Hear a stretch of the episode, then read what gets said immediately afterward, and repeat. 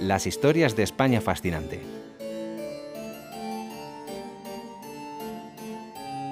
La historia del ferrocarril en España es un tanto peculiar. Mientras los primeros ferrocarriles europeos daban sus primeros traqueteos a mediados del siglo XIX, España solo contaba con 4.000 kilómetros de carreteras y para colmo su trazado todavía era bastante rudimentario. Habría que esperar hasta 1829 para que comenzaran a dibujarse los primeros planteamientos, primero con el gaditano José Manuel Díez Imbrechts, que se alzaría como uno de los precursores del ferrocarril español, presentando la primera solicitud de construcción de una línea ferroviaria. Con una idea en la cabeza, mostró el proyecto la Asociación para la Empresa de un Carril de Hierro. Su pensamiento no era otro que construir un medio de transporte que comunicara la localidad de Jerez con la del Portal, facilitando la exportación de vinos de la comarca jerezana hasta el muelle situado en el río Guadalete. La iniciativa cayó en saco roto debido a la falta de inversores a los que no logró convencer con su idea, quizá demasiado innovadora para la época. Sería retomada más tarde por su socio Marcelino Calero. Este rebautizó el proyecto como Camino de Hierro de la Reina María Cristina, buscando obtener resultados diferentes, pero también fracasó. No fue hasta ocho años más tarde, en 1837, cuando entró en juego la verdadera historia del primer ferrocarril español, y aunque ahora pueda resultar extraño, se construyó la actual República de Cuba, entonces provincia de España.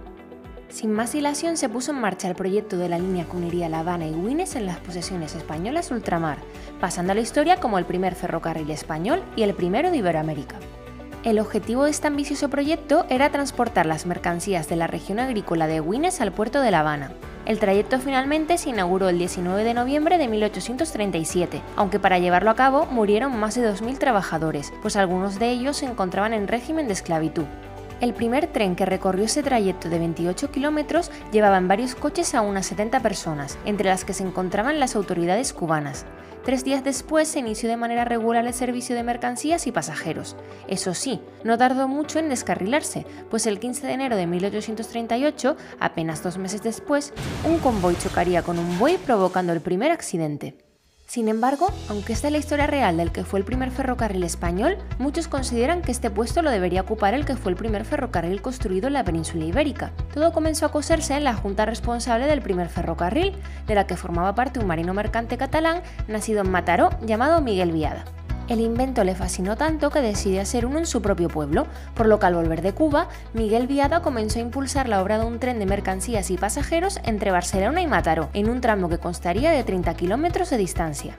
Había tanto que planificar y organizar que no fue hasta el 28 de octubre de 1848 cuando por fin se inauguró. Se compraron cuatro locomotoras a la empresa John Potts de Inglaterra y nada más y nada menos que 62 carruajes a la empresa Wright, de los cuales dos serían de lujo, 30 de primera clase y 30 de segunda. Este ferrocarril constaría de 30 vagones, de los cuales 18 serían para tercera clase, 12 para mercancías y 2 destinados para transportes especiales. Eso sí, de las estaciones se encargarían empresas españolas. Durante el proyecto también se creó el primer túnel ferroviario de la península, el túnel de Mongat, que cruzaba el cerro del mismo nombre.